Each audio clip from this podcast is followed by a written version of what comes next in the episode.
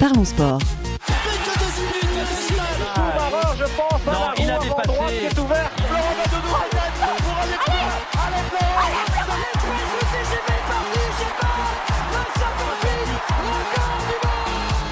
Parlons sport. Une émission animée par Gilles Bombard.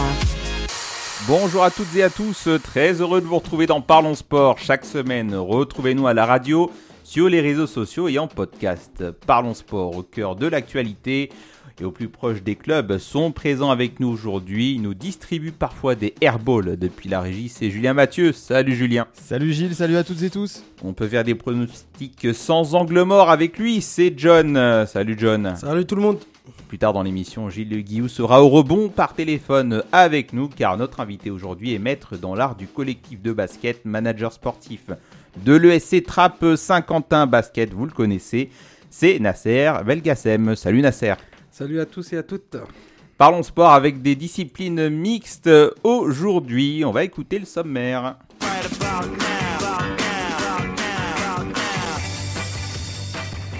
l'édito de Julien dans quelques instants qui sera consacré à l'un des grands favoris de la coupe aux grandes oreilles, le City de Pep Guardiola. Et nous entrerons en mêlée avec du MMA à l'affiche euh, de l'UFC 288, le combat pour la ceinture des poids coqs qui aura lieu samedi prochain. Henri Cerudo va tenter de récupérer son bien et de rappeler son statut de légende face à l'actuel champion Aljamain Sterling. Présentation de ce main event dans quelques minutes. MMA toujours avec euh, celui qui affole les compteurs sur les réseaux sociaux en France. Cédric Doumbé euh, laisse sa communauté décider de la suite de sa carrière. Révolution ou écran de fumée, toujours est-il que le français va devoir faire un choix dans les prochains mois. Nous verrons quelles sont les suites qui s'offrent à lui. Et on changera de surface pour aller sur les parquets de la NBA. Ça y est, c'est l'heure des playoffs. L'heure pour les collectifs et les individualités de forger leur légende qui, euh, pour aller détrôner les Warriors de Golden State, le point dans la seconde partie de l'émission. Et avec notre invité Nasser Belkazem, nous allons revenir sur la saison de l'ESC Trap euh, Saint-Quentin, basket euh, qui approche à son terme, qui évolue en National 3 bien sûr, retour sur les résultats et sur les perspectives au micro de Parlons Sport. Et tout de suite, c'est l'édito de Julien.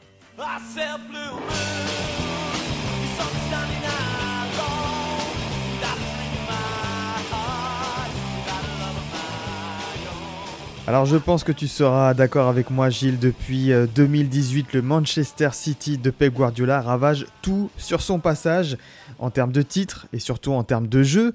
Rendez-vous compte qu'ils foncent tout droit vers leur cinquième première ligue en 6 ans. Si on voulait faire un clin d'œil euh, à la NBA, on pourrait parler d'une véritable dynastie. Et justement, face à cette euh, supériorité des Citizens, le Arsenal de Arteta a été contraint de ployer le genou. Durant ces six années, même le Liverpool de Klopp n'a pu s'offrir qu'un seul titre, c'était en 2020. D'ailleurs, souvenez-vous que l'année d'avant, en 2019, les 97 points des Reds n'avaient pas suffi puisque City était parvenu à faire mieux avec 98 points. Alors aujourd'hui, Guardiola et ses hommes sont toujours aussi impressionnants. On est tous unanimes là-dessus, alors que Liverpool semble être passé de l'autre côté de la montagne et une fois de plus, un adversaire est à genoux. Mais il manque un trophée à City pour être définitivement considéré comme là ou l'une des deux plus grandes équipes de la décennie. Il manque un trophée à Guardiola pour faire taire les bêtises de Twitter sur son talent. Il leur manque évidemment la Ligue des Champions. Alors pourquoi City ne parvient jamais à gagner cette compétition? Eh bien parce que dans cette compétition, comme l'a reconnu lui-même Pep Guardiola, eh bien il y a le Real Madrid, l'autre grande équipe de cette dernière décennie. C'est donc plus qu'un choc qui nous attend euh, dans quelques jours, c'est l'histoire du foot, de quoi rendre fiers les investisseurs euh, d'Abu Dhabi qui possèdent le club euh, mancunien, de quoi faire frémir QSI et les choix du club parisien. Mais bon, ça, Gilles, on pourra peut-être en reparler, notamment lors de nos podcasts consacrés au PSG.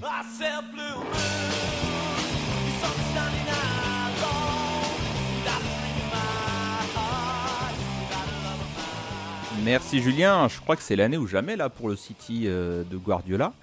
Euh, parce que avec un Erling Haaland quand même en attaque qui va battre le record de buts euh, de l'histoire de la première ligne, de la première ligue, ils ont quand même là sur le papier un effectif qui est très très fort, qui ne cesse de se renforcer lors des mercatos. Et puis, à la baguette, un coach, Nasser Pep Guardiola.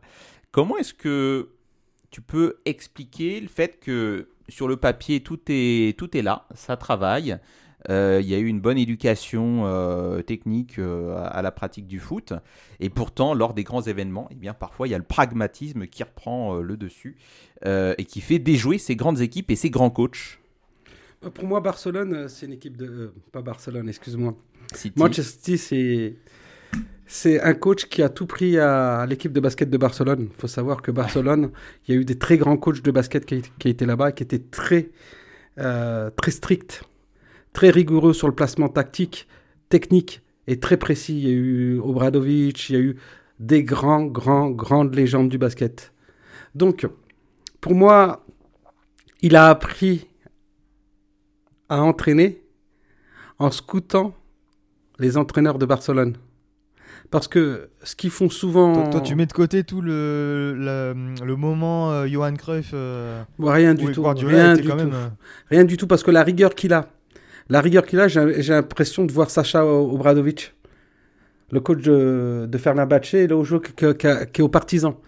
Il a pris le partisan il y a, il l'année dernière, ils étaient à peine en Euroleague. Là, ils sont finalistes de l'Euroleague. Et il a tout sampé sur ces coachs-là faut savoir que ce qu'ils appellent le, jeu, barcelonais, euh, et ce que fait Manchester City, c'est le jeu en triangle, c'est triangle fuzz. C'est, c'est Phil Jackson. C'est tout simplement du jeu à une touche de balle.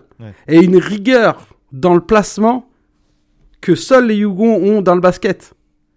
Et une répétition de travail qui est, qui, qui est folle. faut savoir que les seuls qui sont capables de travailler en Europe par jour, plus de 5 heures, plus de 6 heures à répéter, répéter, répéter, répéter tous les mouvements. C'est-à-dire que rien n'est laissé au hasard.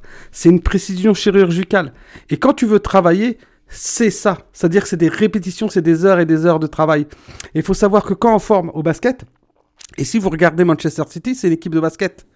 Au basket, le basket moderne, du poste 5 au poste 1, du meneur, les ailiers, ils, savent, ils doivent savoir faire tous la même chose. Monter, dribbler, shooter. Aujourd'hui, qu'est-ce qu'a fait euh, Guardiola? Il a juste pris ça. Il a dit mes défenseurs, ils doivent pouvoir jouer un contre un, pouvoir passer pied droit, pouvoir passer pied gauche, être aussi technique que mes milieux de terrain. Et c'est aussi précis que mes avant-centres. Ils font le même travail. Il n'y a pas de, de, spécifique. En France, on est encore dans les années 20, où tu as les, les pivots, les, les, les, gardiens qui vont travailler entre gardiens, les défenseurs qui travaillent entre défenseurs, les milieux défensifs à droite, à gauche. Ça, ça la France. Euh, on va pas en parler parce que. donc, donc là, ce que tu nous dis, euh, Nasser, c'est que Guardiola est révolutionnaire parce qu'il a pris euh, d'un autre sport euh, ce qu'il a appliqué tactiquement dans son sport à lui. C'est de l'interdisciplinarité. C'est ce qu'on ne retrouve pas dans, dans beaucoup de, de, grandes compétitions. Il y a Suedo qui était comme ça aussi. Hein qui était très rigoureux. Faut voir Suedo comment jouer Nantes aussi. Hein. Sauf on oublie, on n'a pas les images, il n'y a, pas, y a pas le net. Mais regardez Suedo, moi je me rappelle euh, l'année où ils sont champions de France face à Paris avec les locaux, les Gourvenec, qui sont pas des grands joueurs. Mais vous avez comment ça joue au ballon? Il y avait Claude Makelele, comment ça jouait, comment ça circulait. Et moi, je voyais du passe-va, du backdoor. Quand on dit backdoor, c'est prendre le couloir pour pouvoir contre-attaquer, jouer en face de la défense, toujours technique. Les, les centraux pouvoir jouer au ballon pied droit, pied gauche. Et c'est ça le, le, sport. Et le problème de la France, c'est que, euh, même au basket, hein, c'est le, même cas, hein, ils définissent le talent par un corps, par de la puissance physique, par, euh, par, par exemple, une adresse. Mais c'est, il est où l'intelligence de jeu, la compréhension du jeu, le QI, le QI dans le sport, les déplacements Et c'est ça. Et ce que fait maintenant Guardiola, c'est comme il a l'argent avec Manchester City, il peut prendre les joueurs les plus intelligents à chaque poste. il va pas prendre le meilleur, mais les joueurs les plus intelligents. Et on, on occulte complètement la compréhension du jeu. Par exemple, Marès, c'est les déplacements, son intelligence. Regardez quand il était à le joueur de Monaco, comment il s'appelle? Bernardo Silva. Bernardo Silva, c'était un joueur lambda. Mais parce que Guardiola, il a mis en avant son intelligence de jeu. Et maintenant, on dit que c'est un génie. Non, il a toujours été ça. Ça a toujours été un joueur très, très intelligent. Mais on occulte le QI, le QI sport. Pour, euh, en tout pour nous. Donc, toi, c'est-à-dire que tu mets Guardiola dans le même panier que des Phil Jackson euh, et, compagnie. Ah, oui, oui, c'est le gratin. c'est le gratin. C'est le gratin. Mais en Europe, on a Obradovic qui est aussi fort que Phil Jackson. Hein. Hmm. Euh, Phil Jackson, il n'est pas meilleur que Bradovic. Hein. faut être clair. Hein. Il, y a plein de coachs européens qui sont meilleurs que les coachs NBA, que les légendes NBA. Hein. En, attendant, il va devoir faire face, si je me trompe pas, à Ancelotti, Carlo Ancelotti. Le, Real d'Ancelotti. le grand euh, Real de Madrid. Qui est dans son jardin quand il joue en ah, Ligue des Champions. Et, Ancelotti, c'est plus, euh, je vais câliner mon groupe pour les mettre dans les meilleures conditions psychologiques et les faire jouer en leur donnant une marge de liberté sur le terrain. Le problème de, de Manchester City, s'ils veulent battre euh, euh, le Real, il faut que Guardiola quitte le banc. Parce qu'il est. Comment dire ça C'est une victime. Aujourd'hui, il est stressé. C'est-à-dire qu'il il va tenter un truc à la dernière seconde. Il, tente des choses à la dernière seconde parce qu'il est, ah il est, plus sûr de lui. parce qu'il a fait du mimétisme pendant longtemps. Il a pris ce qu'il y avait. Et est-ce que justement, c'est pas un complexe euh, qu'ont les, les, grands coachs de se dire, comme je suis un grand coach, je dois encore prouver en euh, mettant une tactique que j'avais jamais euh, testée auparavant. Non, c'est vrai que des fois, il fait des dingueries, on ne sait pas pourquoi. Mais il fait, il fait, il fait des dingueries parce qu'il n'est pas sûr de lui aussi sur certaines choses. Il est sûr sur, sur, sur la Champions League ou sur la Ligue, comment on appelle ça, la Ligue anglaise la première ligue, donc il sait que s'il perd, ça changera rien et il a le temps de revenir. Mais avec le Real, tu fais des erreurs ou avec les grandes équipes. Ça pardonne pas. Ça pardonne c'est pas l'effet Real, c'est n'importe quelle équipe parce que il mais le Real euh, davantage. Avec le Real, comme dirait Thierry Henry, euh, une occasion, un but quoi. Exactement. Mais euh, change, mets l'assistant et lui mets-le mets -le dans les vestiaires, ils vont gagner, hein, Manchester. J'en suis persuadé. Bon, bah écoutez, on, va suivre euh, de toutes les façons ces demi-finales de Ligue des Champions ces prochaines euh, semaines. Euh, on fera, il y aura certainement des débats enflammés. On rappelle qu'on a aussi un super derby milanais, Inter Milan, Milan AC. Je vais juste intervenir. Le jour où Guardiola gagne une Ligue des Champions avec City, il va en gagner 10 de suite. Hein. ah, tu penses que derrière ça, ça déroule Ah, il va, il va, il va dérouler. Hein. au Chicago Bulls un peu quoi. Exactement. Et, toi, Nasser, je crois que tu es prêt à faire 5 heures d'émission sur Guardiola euh, non, et, le comparatif avec le basket. Je regarde tous les coachs. Moi, je regarde pas les, les coachs de basket.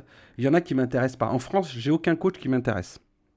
Donc moi, je me suis formé avec des Phil Jackson, avec des des des des des, des, Johan Cruyff, avec des Suodo, avec tu vois, avec des coachs qui viennent de tous les sports. Jamais j'ai regardé des sports de ma discipline parce que j'en ai aucun qui m'a fait kiffer et il y en a aucun qui peut me transcender. Il y en a aucun pour lequel je n'ai jamais compris euh, ce qu'il était capable de faire. Il n'y a, pas de, a pas de génie. Alors que dans certains sports, tu vas voir des, des coachs, ils sont vraiment intéressants, ils sont capables de développer des joueurs, de les accompagner et de les transformer. Et c'est ça qui est fort. Tu prends, on va prendre aujourd'hui le partisan, Obradovic, il prend des gamins des mecs entre 20 ans et 24 ans qui sont extrêmement doués. Et il les emmène au meilleur niveau. Parce qu'il sait où il va. Et c'est ça qui est important. Je, ne te demanderai pas ton avis sur le sport qu'on va voir euh, maintenant. Euh, l'avis sur euh, Fernand Lopez. En, ne Je te demande pas l'avis, hein, mais tu, tu, pourras. On pourra en rediscuter. Il y a angle mort là, je pense. on pourra. ne voit plus rien, il y a angle mort. Discuter lors, lors de lors de prochains débats. Euh, ok, donc deux euh, super affiches qu'on va qu'on va avoir, qu'on va pouvoir euh, débriefer dans Parlons Sport. sans plus attendre, eh bien, on va passer à l'octogone maintenant. On a du MMA. Tout de suite, jingle. I'm the most brutal and vicious and most ruthless champion there's ever been. There's no one can stop me. I'm the best ever. Fighting Holyfield is a right ear. Quand les types de 130 kilos disent certaines choses, ceux de 60 kilos les écoutent. He's crying in his corner. I've never seen anything like this. If you win, you win. If you lose, you still win. It's unbelievable. It's over. I'm gonna show you how great I am. Il a régné dans deux catégories de l'UFC avant de prendre sa retraite il y a trois ans. Henri Cerudo est prêt pour son comeback et pour reprendre son bien la ceinture des poids coqs détenue actuellement par son adversaire qui n'a plus perdu un combat depuis 6 ans, Aljamain Sterling. C'est le main event de cette UFC 288 samedi prochain dans le New Jersey. Comment tu appréhendes ce combat John entre euh, eh bien Cerudo, un retour qu'on attendait peut-être plus, et puis Sterling, bah, qui va, euh, qui a déjà eu deux défenses de ceinture euh, victorieuses. Oui, alors euh, on a l'impression que ce retour de Cerudo, il est un peu forcé, mais forcé de sa part. Forcé dans le sens, oui, où il veut prouver quelque chose. il a l'impression d'avoir loupé quelque chose. Hein. Il pensait, au moment où il prenait sa retraite en 2020, euh, il nous déclarait d'ailleurs qu'il était le plus grand combattant de tous les temps. C'est simple, hein. lui il se place en numéro 1 euh, des, des meilleurs classements des combattants quand on lui demande de faire son top 15 son top 5, hein, tout simplement. Et euh, il a l'impression, je pense, de ne pas avoir été assez respecté par rapport au statut que lui-même s'accorde, en fait. Alors, est-ce qu'il avait des motifs objectifs pour dire je fais partie euh, des plus grandes légendes et je suis peut-être euh, le numéro 1 parmi ces légendes Alors, le numéro 1, alors là, c'est impossible. Absolument pas. Il n'y a, y a, pas photo, il n'y a pas de débat. On ne met jamais Henri Cerudo en numéro 1. Mais on peut éventuellement le mettre dans un top 10 tout de, des plus grands combattants de tous les temps. Ça, pas... pas... top 5 au regard. Euh, parce qu'il y a une stat selon laquelle il n'y a que 4 euh, combattants qui ont réussi à avoir deux ceintures dans deux catégories différentes.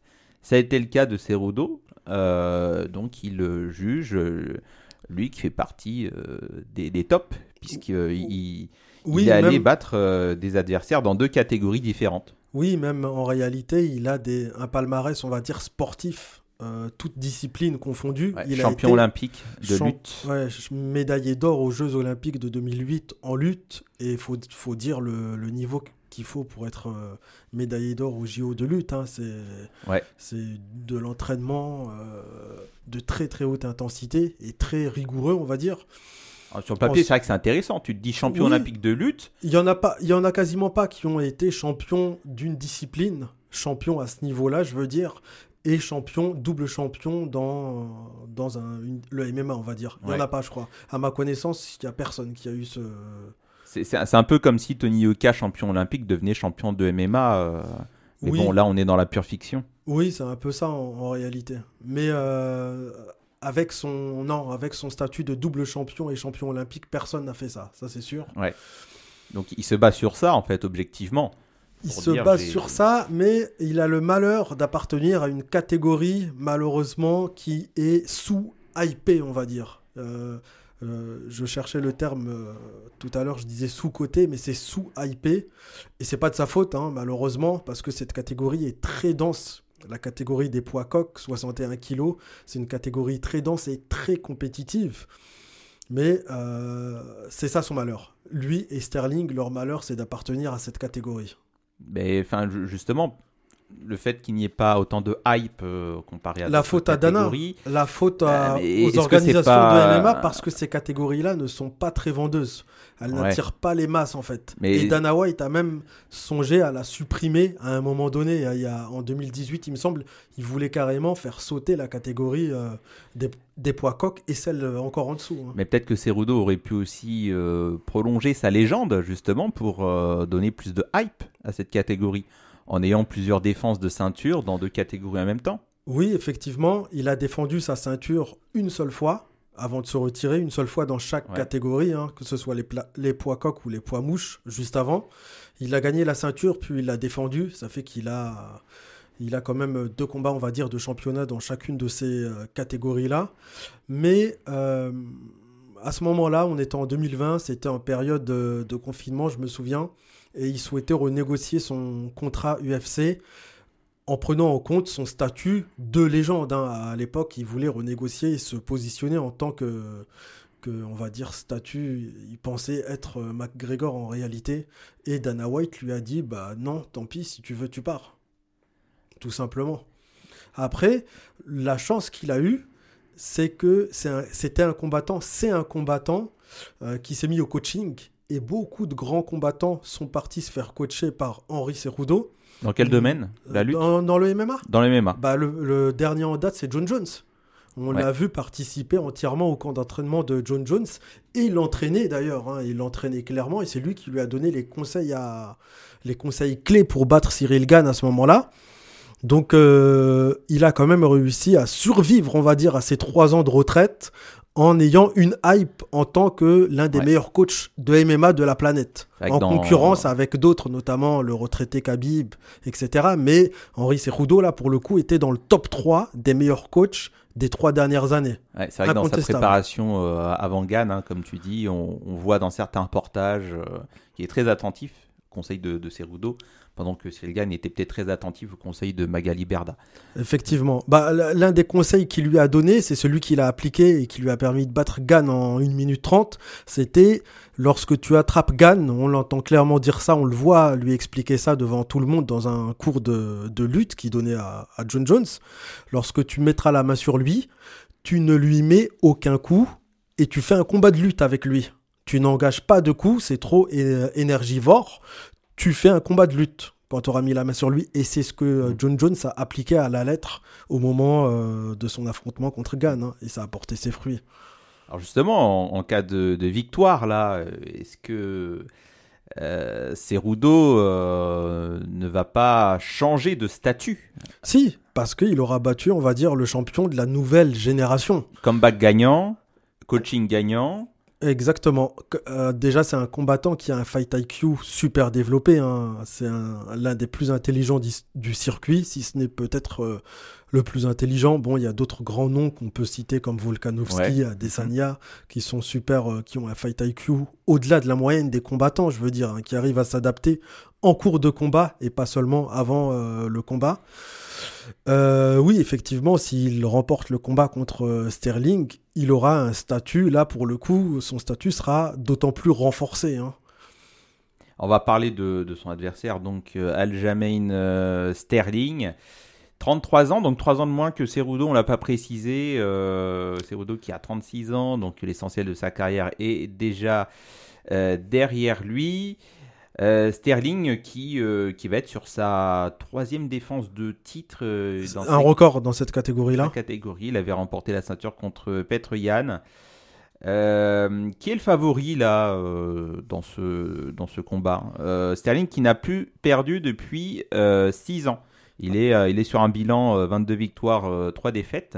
mais là, il a, il, a enchaîné une série de, de victoires pour avoir un title shot et puis depuis euh, il fait mouche. alors, euh, est bien malin qui pourra deviner qui va remporter ce combat.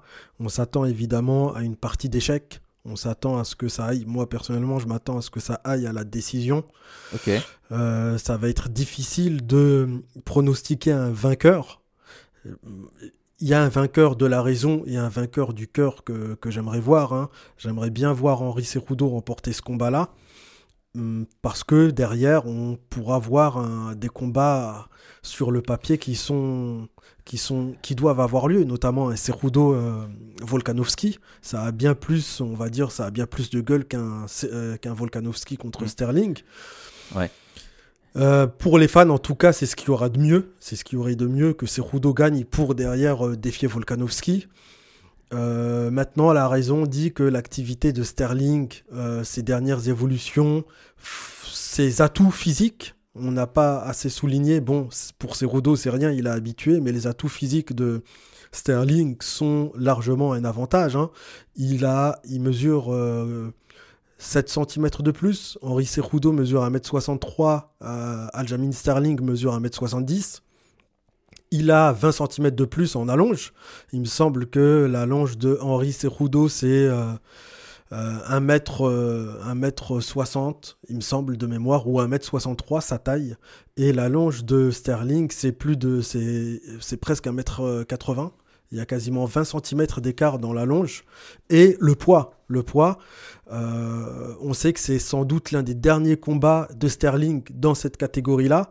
Parce qu'en temps normal, hors compétition, hein, hors euh, temps de compétition et de préparation, c'est quelqu'un qui pèse 80 kg et celui qui a euh, qui nous a dévoilé ce on va dire ce, ce problème qu'il rencontrait c'est pour ça qu'il retardait ses combats au maximum parce qu'il a besoin vraiment de 3 4 mois pour se préparer pour perdre 20 kilos et pas de un mois comme euh, certains pourraient le faire sinon c'est de la il se mettrait trop en danger.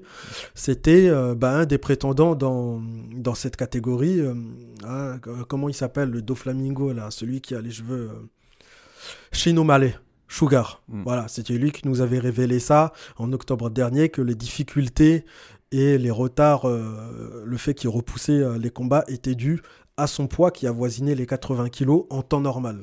Mais euh, Donc le jour du combat, il se pèse à 61 le jour de la pesée. Le jour du combat, il est à 70, 71, 72. pendant que Cerudo est toujours à 61, son poids normal, on va dire, ou 62, 63. Quoi. Dans ce que tu me dis, euh, j'ai l'impression que Sterling, physiquement, il est, il est prêt, il sera affûté. On sera sur un combat de 5 rounds, puisque c'est un combat pour aller chercher euh, la ceinture. Tu penses pas que Cerudo, 3 ans après, ça sera difficile au niveau du cardio? Quand même tenir 25 minutes sur un combat, c'est soit il va aller chercher euh, le chaos, euh, donc avec un game plan particulier, on imagine. Euh, je sais pas, moi je me souviens d'un comeback de, de GSP, c'était compliqué, hein, de niveau cardio. Hein. Mais après, c'est un peu un contre-exemple de citer GSP. Hein. Moi, j'appelle ça la jurisprudence GSP et John Jones. GSP qui était revenu avec 4 ans de retraite, après 4 ans de retraite, et qui a remporté la ceinture dans la catégorie supérieure et John Jones après trois ans de retraite qui remporte lui, la ça a duré 30 secondes lui. Oui, c'est ça le problème. mais parce qu'ils n'avaient pas le même adversaire en face au final. Mais euh, comment dire euh, Non, je pense pas qu'il y aura de problème de cardio parce qu'il s'est toujours euh, entretenu physiquement, Henri Cerudo. je pense que s'il doit y avoir un problème, ça sera pas à ce niveau-là. Ça sera plutôt au niveau de de comment il va faire face à quelqu'un qui lui rentre constamment, qui un rouleau compresseur qui s'arrête jamais hein, pendant 25 minutes et qui euh, tend tout, tout. Le style de Sterling, euh, c'est un lutteur, mais c'est un striker, c'est un combattant qui maîtrise toute la panoplie du MMA, hein, qui a pas peur de se retrouver au sol, qui a pas peur de se retrouver sur le dos, qui a pas peur de retrouver de, de savoir son adversaire dans son dos. Donc il est complet. Archi complet. Cerudo aussi est complet. Euh, c'est pour ça que c'est difficile de départager. C'est un peu des styles. Euh, au, sol, quand même, avantage Cerudo au sol? Regarde son passé de lutteur? Bah, euh, paradoxalement, Cerudo, c'est un champion olympique, un médaillé d'or de lutte, mais dans tous ses combats, il utilise que du, striking, que du striking en grande majorité. Hein. Il utilise très peu de lutte pour, très peu de lutte pour euh, remporter ses combats. C'est surtout un boxeur. Hein. Il hmm. boxe beaucoup. Par contre, il a une lutte défensive impressionnante. C'est très difficile de l'amener au sol. Donc, je ne sais pas comment on va faire Sterling, mais je sais qu'il va essayer de le fatiguer. Euh, euh, coup de pied, coup de pied retourné, coup de coude retourné. Il utilise vraiment toutes les sortes de coups qui, qui existent en fait dans tous ses combats. Et c'est un véritable rouleau compresseur à ce niveau-là. Alors qu'en face, Cerudo, c'est quand même quelqu'un qui patiente. C'est pas quelqu'un qui démarre, on va dire, euh, au quart de tour. C'est quelqu'un qui sait attendre le bon moment, qui il démarre jamais à 100% au premier round. C'est toujours un round d'observation pour lui. Il emmagasine, on va dire, l'information, le, le style de combat, l'impact des coups de son adversaire, etc. Et ensuite, il adapte son game plan ou il modifie, on va dire, son game plan euh, par rapport à ce qu'il a ressenti au premier round. Mais c'est quelqu'un qui démarre toujours doucement, Henri Cerudo. UFC 288, euh, Cerudo Sterling, c'est samedi euh, prochain, le débrief de ce combat. La semaine prochaine dans Parlons Sport, bien sûr. On va changer d'organisation, on va quitter l'UFC pour aller vers une organisation inconnue. Tout le monde veut savoir où il va signer. Eh bien, Cédric Doumbé va laisser sa communauté décider de l'organisation où il va combattre. Pourtant, l'issue de ce vote ne laisse guère de doute. On pourrait finalement se demander si Doumbé n'instrumentalise pas un énième buzz pour le renforcer dans la négociation du contrat le plus fructueux de sa carrière. Euh, John, tu seras peut-être pas d'accord avec euh, ce, petit préambule? Sur la manière de faire, là en tout cas sur sa communication, bah, j'ai du mal. Elle est révolutionnaire, hein, comme il l'a dit. Euh, personne n'a fait ça. Absolument aucun combattant ou aucune organisation n'a fait appel au public pour euh, décider d'un décider d'un résultat, décider d'une conséquence, on va dire. Il est le premier à faire ça. Et d'ailleurs, euh, je pressens que à l'avenir, certaines organisations peut-être ça va commencer par des organisations minimes, vont utiliser, on va dire, ce qu'on appelle l'appel au public au final, pour décider de euh, euh, qui fera quoi, qui ira, euh, qui affrontera qui au prochain tour si on remporte ce combat, etc. Je pressens que des petites organisations et à terme sans doute les plus grandes, c'est-à-dire l'UFC, le PFL, etc., vont utiliser ce procédé d'appel au public pour faire participer leur communauté et les maintenir et les garder avec eux. Maintenant, oui, ce procédé est révolutionnaire, il est le premier à l'appliquer. Après, on sait très bien que tout le monde va voter pour l'UFC. Et justement, il ah. est là le. il est là le. C'est UFC, Bellator ou PFL. Bah justement, apparemment. Voté ou pas? Moi j'ai voté. Moi aussi. Moi j'ai voté, hein, clairement. J'ai hésité. il est malin, Doumbé. Il, a nos données, il va pouvoir les vendre euh, à ah, d'autres. Euh, oui, on sait tous que ça va. C'est un recueil de données, mais bon. c'est. Il est malin. C'est pas le premier à avoir fait Il y a Secret Story, il y a tout ça. Donc, euh, ouais, bah après là, dans le sport, effectivement, au, au, moins il va savoir qui sont ces innovateurs. qui, au moins il va avoir une meilleure idée de qui sont ces. on va dire qui. C'est pas le domaine qui doit être novateur, c'est le le produit qui est fait. Ce qui fait, c'est pas novateur du tout. Bah, qui a fait ça? Bah, En France, en France, toutes les téléréalités font non, ça. Mais dans le sport. Non, dans, le sport. Après, tu, non, on parle de sport. Ouais, mais tu le transposes partout. Non, mais bah, c'est comme si tu dis une voiture. Bah moi, j'ai vendu une voiture, mais ma voiture, elle va juste sur les trottoirs. C'est moi qui ai inventé la voiture. Non, il a rien inventé. Ah, mais là, dans, dans, dans le sport, il y, a... y a personne. Il est dans les réseaux sociaux. il est exactement dans ce que font les réseaux sociaux. C'est un génie de la com. Et c'est le, on va dire, c'est le génie de la com dans le sport. Et toutes les organisations veulent lui ouvrir les portes. Hein. Il a une com voit, toutes les organisations voient, on va dire, le, sa com. Et ça, on va dire, euh, tous ceux qui regardent ces vidéos, c'est le, en termes de statistiques, c'est le numéro un des analyses de combat en France. Hein. Ces vidéos sont plus vues que n'importe quel média euh, télé ou, euh, ou internet. Est-ce qu'il est vraiment doué? Ah, en termes d'analyse, il est très doué. Pas, pas, d'analyse, je parle de en tant que combattant. En tant que combattant, oui. en tant que combattant hein. d'MMA, pour l'instant, on n'a rien vu. C'est ses débuts. Il a qu'à 4 combats d'MMA, 4 victoires. Mais en tant que combattant de pied-point, mm. de boxe pied-point, oui, il est très très doué. C'est pour ça que tout le monde attend son entrée, euh, son entrée en jeu. Pour l'instant, il fait tout ce qu'il dit en tout cas. Oui, c'est. Jamais démenti finalement sur le. Sur Effectivement. Mais euh, juste pour revenir au vote, apparemment c'est très serré. Moi je, je, suis un peu ces réseaux sociaux et c'est très serré entre le PFL et l'UFC. C'est quoi le PFL, excusez-moi?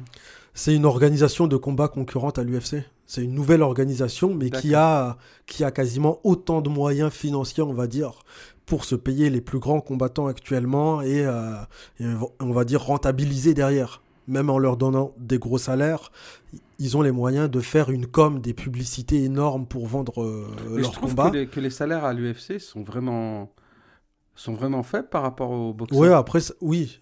Je comprends pas pourquoi, parce qu'il y a l'air d'avoir du monde qui regarde aussi. J'ai bah, l'impression que c'est ça. Moi, j'ai l'impression que les sports de combat et le foot sont les deux sports mondiaux aujourd'hui le foot et les sports de combat, le, le MMA. Euh, ça, dépend des, ça dépend des affiches. Tu peux avoir un, en pay-per-view, bah effectivement en pay-per-view, tu vas avoir tous les foyers américains qui vont payer le combat 100 balles, voire, euh, voire 150 euh, dollars. donc ça te fait après des, des, des, cachets sur plus, de, de, plusieurs dizaines de millions de dollars pour chaque combattant. au final, donc dernier en date euh, Jaronta euh, Davis, Ryan Garcia, euh, je pense que chacun a eu son pactole à 8 chiffres. mais ouais, c'est peut-être même plus que dans le foot, hein, global. Sur l'économie globale, je pense pas, mais sur des one shot, ouais, on est sur. Il n'y a pas d'équivalence. Mais comment ça se fait qu'un Ganou, un Ganou et un Gan, c'est même pas un million chacun? Ah bah bonne question. Ah, on, va inviter Dana White, euh, il, va, il va, nous dire où sont, euh, où sont, ses bénéfices là. Effectivement, c'est pour ça qu'il a, entre autres, pour ça que Nganou a fui, on va dire. Hein. Bah, il a eu raison. Mais euh, on, verra avec le temps s'il a eu raison. Bah non, c'est possible. Tu, tu, risques pas ta vie parce que tu risques ta vie quand tu rentres dans un. Oui, effectivement. tu risques pas ta vie pour alors que tu es champion du monde pour pour que d'autres s'enrichissent à ta place. Ah, sportif, le sportif veut euh, veut gagner ce qu'il génère. C'est aux sportifs de gagner ce qu'il génère. Ouais, c'est pas des organisations, c'est les sportifs qui risquent leur vie. Quand ils rentrent sur un terrain ou un sportif euh, qui risque sa jeunesse. Donc tu valides totalement la démarche de Cédric Doumbé finalement. Il prend en main sa carrière. Il a raison, il a raison parce que euh, moi c'est ce que c'est ce que j'admire en, en, ce qu'il fait, c'est que il va. Tu sais, un sportif c'est quelqu'un qui travaille. C'est un métier. Alors que là ici on est peut-être l'autre directeur financier, l'autre l'autre, je sais pas, enseignant ou ben, on, va, au salaire le plus important. En tout cas, concernant l'avenir de, Cédric Doumbé, a priori, ça devrait être l'UFC, mais je ne serais pas étonné qu'au dernier moment, euh, parce que moi j'ai vu les commentaires des gens qui avaient renseigné leurs euh, coordonnées et qui avaient voté. Hein. Il l'a mis sur ses réseaux sociaux. Il y a énormément de votes PFL. Hein. Ah ouais. Énormément, énormément de. Bizarre, Ouais. Ah mais il y aura, je pense, une majorité UFC. Et d'ailleurs, Oui, UFC décrit- parce qu'on veut le voir contre Oui. euh, tous ceux qui l'a trash talké en réalité. C'est ça. Non, mais alors il le dit hein, dans sa dans sa vidéo euh, sur YouTube. Euh, avantage UFC, la gloire, la réputation. Oui, il Tout le explique monde très te bien. connaît. Ouais. Euh, Mais où sont les meilleurs combattants euh, alors, les combattants les plus connus, ils sont à l'UFC. Non, Après, les meilleurs, les combattants, meilleurs. Est-ce que les meilleurs, c'est l'UFC Ceux qu'on connaît. Bah, en tout cas, ceux qu'on voit le plus, C'est ceux de l'UFC. c'est ceux de l'UFC. Du coup, ceux qu'on meilleurs? voit pas, on peut pas savoir s'ils sont meilleurs ou pas. Mais on les si voit on pas les voit pas- ailleurs dans d'autres organisations? Si, aujourd'hui, oui, ça se développe. Mais si on les voyait pas les dix dernières années et qu'on voyait que l'UFC, on... la référence, c'est l'UFC D'accord. actuellement. L'UFC, c'est la Champions League. Et les autres Voilà. organisations, pour l'instant, c'est des ligues, euh, Mineur, ouais. des ligues mineures, on va dire. Ah, Alors, problème de, de l'UFC, donc effectivement, tout le monde l'a pointé, euh, l'argent, euh, et puis aussi la question du title shot. Quand pourra-t-il Ouais. combattre pour une ceinture? Est-ce qu'il s'engage sur une série de 5 combats ou de 3-4 combats, et puis directement il a un combat pour la ceinture? Ou alors est-ce qu'on va lui demander de faire ses preuves pour nettoyer la catégorie avant d'avoir euh, une ceinture Mais le problème, c'est que bah, Cédric Doumbé, il a déjà 30 ans. euh, et qu'il n'a plus vraiment le temps d'aller faire le nettoyage euh, de toute la catégorie euh, pour aller chercher une ceinture, celle de Léon Edwards par exemple. Ouais, il a, il a pas le temps, on va dire. Pas le et, temps. Et il, il, malheureusement, dans sa catégorie, il a le malheur de ne pas avoir un, un Adesanya, on va dire, comme l'a eu un Pereira, comme a eu Pereira un Adesanya, qui lui a permis de filer tout droit vers la, vers la ceinture. Maintenant, on va voir si euh, il sera en position de force avec ces votes-là pour euh, négocier une clause dans son contrat qui lui permettrait de, euh, par exemple, dire trois combats en cas de trois victoires dans trois combats, j'ai le droit à un title shot. On verra s'il sera en position de force pour avoir ce genre de clause. Ça m'étonnerait. Pour moi, s'il veut rentrer à l'UFC, il va rentrer comme un combattant, on va dire, allez, quasi lambda, pour ne pas dire lambda comme tous les autres. Et il devra faire ses preuves très rapidement. Et la seule façon d'atteindre un title shot très rapidement, c'est de faire comme Shimaev, de se faire voir et de d'avoir des victoires expéditives et de réclamer très rapidement d'autres adversaires. C'est la seule façon aujourd'hui d'accélérer le processus. Maintenant, je suis sûr que que ce soit le PFL, le Bellator ou n'importe quelle autre organisation, les portes lui sont grandes ouvertes, sans aucune difficulté, tu vois. En tant que, en tant que star, directement d'entrée de jeu en tant que star, en tant que, euh, que, euh, que star qui sera, sur, qui sera un peu protégé, on va dire. Enfin, protégé, mise dans des conditions de confort, en tout cas, au-delà de ce que l'UFC peut lui offrir. Ouais, puis on, donc on, on l'a pas dit, mais effectivement le Bellator faisait partie des choix euh, pour, euh, pour ce vote. Aussi au Bellator, tu as, plus d'argent euh, Ouais. que pour l'UFC. Avantage, euh, c'est qu'il y a plus de, de combats en Europe. Ouais. Ça peut être intéressant euh, pour euh, sa communauté pour, pour aller le voir. Mais là aussi, problème de notoriété. Le Bellator, euh, et puis euh, Bellator qui a de l'argent, mais jusqu'à quand hein? Il y a des rumeurs de rachat Effectivement. du, du, Ah, du Bellator aussi. Apparemment, il se ferait racheter par le PFL, ce qui serait énorme. Mais, mais alors toi, finalement, John, si tu te mets à la place d'un agent, tu dois conseiller Cédric Doumbé. Concrètement, tu lui dis de faire quoi? Par rapport à là, à cette équation euh, impossible ou, Enfin, on rappelle quand même, Doumbé, c'est un grand champion. champion Il va de- vers l'argent, il a 30 ans, c'est la fin. À toi directement, Nasser radical. il ans, le il pragmatisme, euh. C'est pas ça, c'est que tu. faut savoir qu'un sportif de haut niveau, c'est quoi? C'est un- c'est une personne qui a commencé entre 10 et 14 ans. Il s'est entraîné très dur. Après, le sport de combat, ça peut être d'autres sports. hein. Mais pendant de 10 à 18 ans, tu vas minimiser tes études. Tu sacrifies même tes études. Tu vas choisir une filière moins difficile pour pouvoir avoir tes diplômes. La fac, tu peux pas y aller après.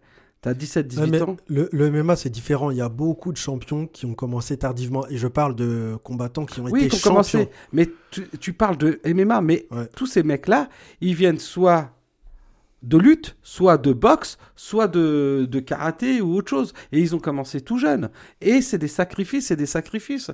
Quand un gamin qui a 15 ans, qui a juste joué à la PlayStation, faire ses devoirs, aller en cours, t'as des gamins qui s'entraînent tous les jours, qui doivent associer là leurs études. C'est des sacrifices, c'est des choix. Et il y a très peu d'élus. Et donc, c'est un risque que tu prends. Toute ta vie, tu le prends très jeune, ce risque-là. effectivement, il y a beaucoup de travail, mais il y a aussi, euh, pour beaucoup de champions très connus hein, à l'UFC qu'on connaît, il y avait aussi une question de talent. Hein. Je cite Kamaru. Non, c'est pas le talent, ça, ça n'existe pas le talent. Non. Adesanya. Non, non, non. Comme quand tu parlais tout à l'heure du QI entre les deux boxeurs, je voulais pas t'interrompre. C'est une erreur. Tu as parlé de poids, tu as parlé de, de, de taille, de bras. Mais tu as dit une chose, la plus importante, c'est le QI. Le QI va remporter tout ça. Le qui, c'est le plus important. Je te promets que pour le talent, ça n'existe pas. On est dans un sport de combat. Mais le, fight IQ, c'est bien. Mais euh, s'il n'y a pas de cardio qui suit ou s'il n'y a pas de puissance derrière, le fight IQ, il sert à rien. T'as déjà vu quelqu'un qui a un cerveau bien constitué n'est pas capable d'avoir du cardio? Oh Quelqu'un qui est intelligent qui va en combat, s'il n'y va pas préparer physiquement, Excuse-moi, on peut pas me dire qu'il est intelligent ce mec-là. Ah. il, te faut aussi de la puissance et puis de, de, la technique. Enfin, tu peux avoir l'intelligence, mais si t'as pas les outils. On est dans un sport de combat, on joue pas, on combat. C'est le seul sport où on joue pas, on joue pas un ballon, on joue pas. Ben avec ben c'est pour ça que je te dis. Est-ce que tu penses que, quelqu'un est intelligent écoute, bien, les combattants prennent des coups à la tête pendant des années, prennent des coups au visage. Au bout d'un moment, il y en a certains qui étaient super résistants au début au moindre coup euh, aujourd'hui, au visage, il tombe. Je peux t'en citer plein à l'appel qui étaient indétrônables. Et dès qu'on les touche aujourd'hui, moindre coup au visage, il tombe. Ouais, on parle pas Fight IQ, cardio, tu parlais de ça n'a plus rien à voir. Tu dis le talent les guerres qu'il a, les guerres qu'il a fait, les guerres que son corps a endurées, font que aujourd'hui. On parle pas de la même chose. Tu me parlais du talent. Le talent n'existe qu'à travers le travail. C'est ça que je veux dire, surtout dans un sport de combat. Le talent est inutile. Si le, le talent sans, sans combat, ça fait des mecs qui, qui, se font défoncer en une minute, en 30 secondes. Dans des combats le importants. talent sans QI, tu veux dire? Non, le talent sans travail. sans travail. Sans travail. Donc pour toi, pour toi, il n'y a que des choses qui s'acquièrent et il n'y a rien d'inné, quoi. Il n'y a rien d'inné. Un grand champion, écoute bien, un grand champion de MMA, Israël Adesanya. Israël Adesanya, pour citer que lui. Tu sais ce qu'il faisait avant de se mettre à la boxe taille C'était un danseur. Il s'est mis à la boxe taille pour le plaisir. Quoi, un danseur un danseur. Est-ce que, tu crois Moi, j'ai C'est pas un combattant en tout cas. Non, bah, je vais t'expliquer c'est quoi un danseur. C'est quelqu'un qui travaille ses isiots, qui est aussi souple, qui a un jeu de jambes, qui travaille ses chevilles. Mais c'est pas un combattant. Bah, bah, tu prends l'un des meilleurs boxeurs combattants, c'était le champion de France, champion du monde de breakdance. En France, qui vient du 91. Comment il s'appelait? Ibrahim euh, et nous qu'on connaissait parce que c'était un danseur. Faut savoir que des grands basketteurs aussi sont passés par la danse. Je te promets que c'est certains sports, par exemple, moi ce que je travaille. Mais tu vas pas m'expliquer qu'il n'y a pas de talent quand un mec se met très tardivement à un sport de combat, au-delà de ses 18 ans. Mais il a travaillé avant, il a fait du break, c'est ça que je veux dire, c'est qu'il a travaillé, il a travaillé ses gammes. Et c'est des gammes le sport, c'est des répétitions de mouvements. C'est que tu as. Oui, donc toi tu es en train de dire là, je, te, je, je traduis ce que tu es en train de dire, un bon conditionnement physique, si Mère Nature t'a bien doté physiquement, en fait, euh, et que tu travailles euh, ton corps, euh, le, corps que Mère Nature t'a donné, c'est bien en fait, c'est bon. Tu sais, ça, il suffit d'avoir un bon physique. Il y a une discipline qui est arrivée des États-Unis il y a 10 ans qui s'appelle le FSM. C'est-à-dire cette discipline, qu'est-ce qu'elle permet? C'est une discipline qui est additionnelle au préparateur physique. Et le PSG, l'utilise que, depuis deux ans. Mais en NBA, ça fait plus de 10 ans qu'on l'utilise. C'est-à-dire qu'on va prendre un corps d'une personne et on va le remodifier. C'est-à-dire que lorsqu'on commence à remodifier l'ensemble des corps de ces sportifs, qu'il ait des lacunes ou pas, la seule chose qu'on va rechercher, c'est la qualité de travail et la répétition.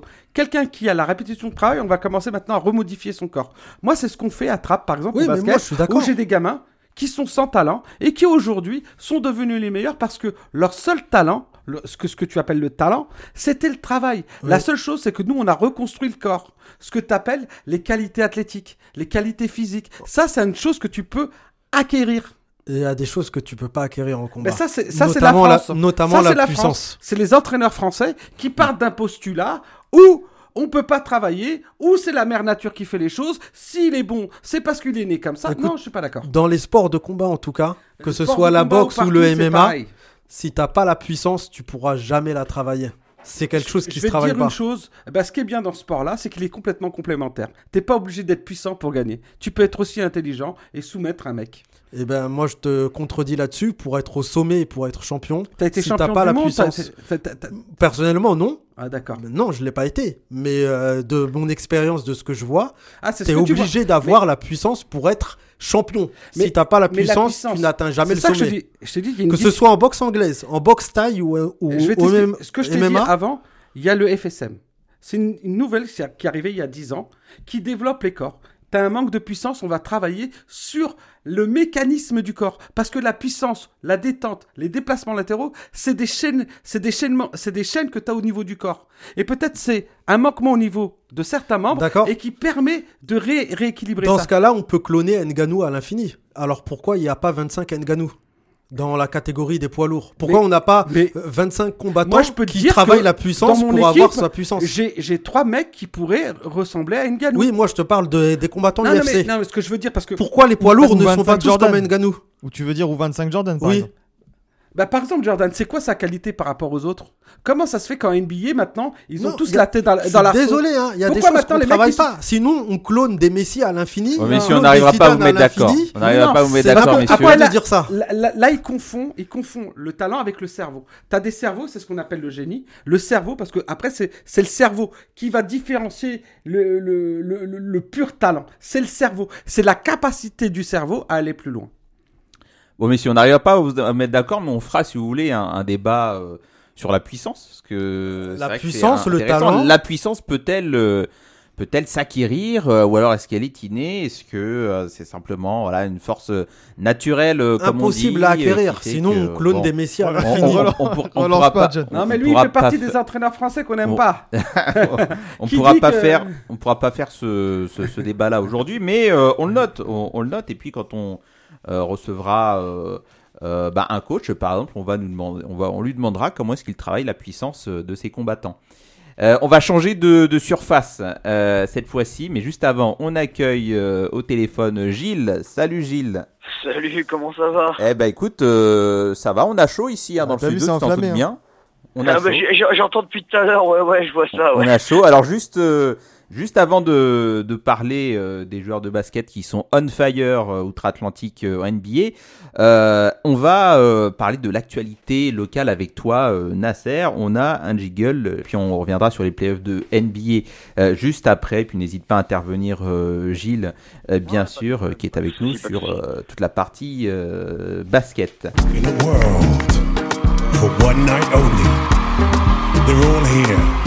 Please, welcome to the stage.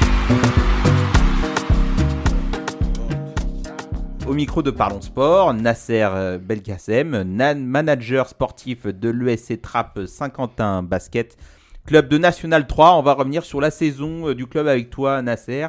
Saison qui avait très bien euh, commencé. Et puis, il y a eu le test Massy qu'on avait annoncé au micro il y a quelques mois dans l'émission.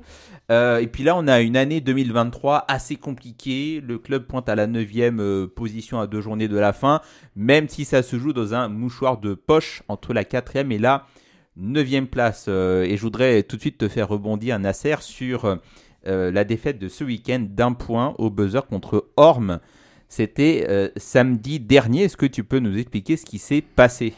Ce qui s'est passé, c'est qu'on a mené pendant 39 minutes et 58 secondes ça fait mal de perdre, mais euh, donc on a, on a, il y a une erreur d'arbitrage, une erreur de table, hein, parce que l'équipe a shooté en 4 secondes.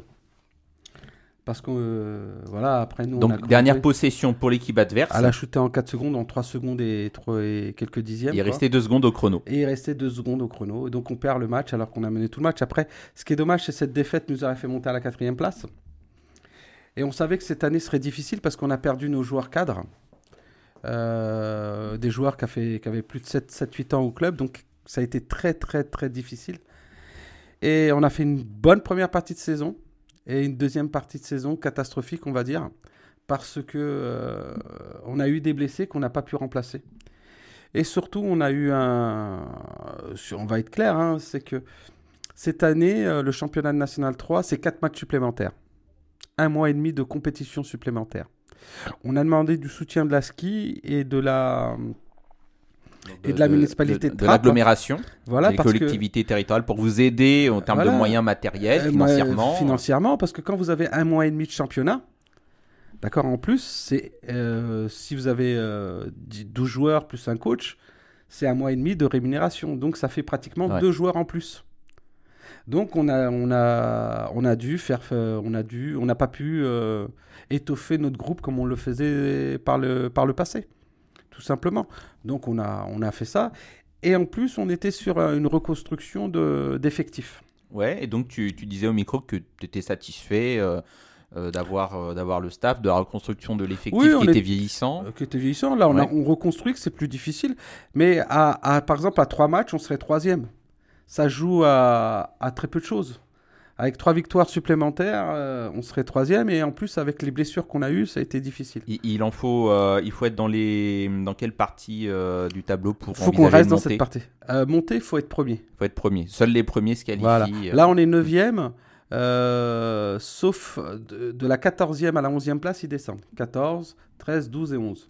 Donc il faut rester 9e et pas, et pas descendre. Il nous reste deux matchs. On a deux matchs d'avance sur le, sur le prochain. Là, on va jouer quand les deuxièmes? Il faut qu'on gagne là-bas. Pour être tranquille et pour euh, ne plus euh, regarder le classement. Donc éventuellement finale contre Charenton dans deux semaines à Paul Maillet. Exactement, mais il faut qu'on aille gagner à Caen et on va aller gagner là-bas parce qu'on a une belle équipe, euh, l'équipe progresse. C'est vrai qu'avec des défaites, c'est difficile de faire progresser un groupe. Mm. Là, on a quatre jeunes issus de la ville hein, qui jouent, euh, qui jouent dans l'équipe. On a de la chance d'avoir quand même un que tu as fait monter, qui n'était pas dans le groupe euh, ah, senior au départ, qui n'était pas dans le groupe senior. Tu as fait monter du fait des blessures. Des faits des blessures et surtout du budget qu'on avait. donc là, on a, on a une équipe très très jeune, mais on a quatre nouveaux joueurs, on a des joueurs d'expérience à côté. Et voilà quoi.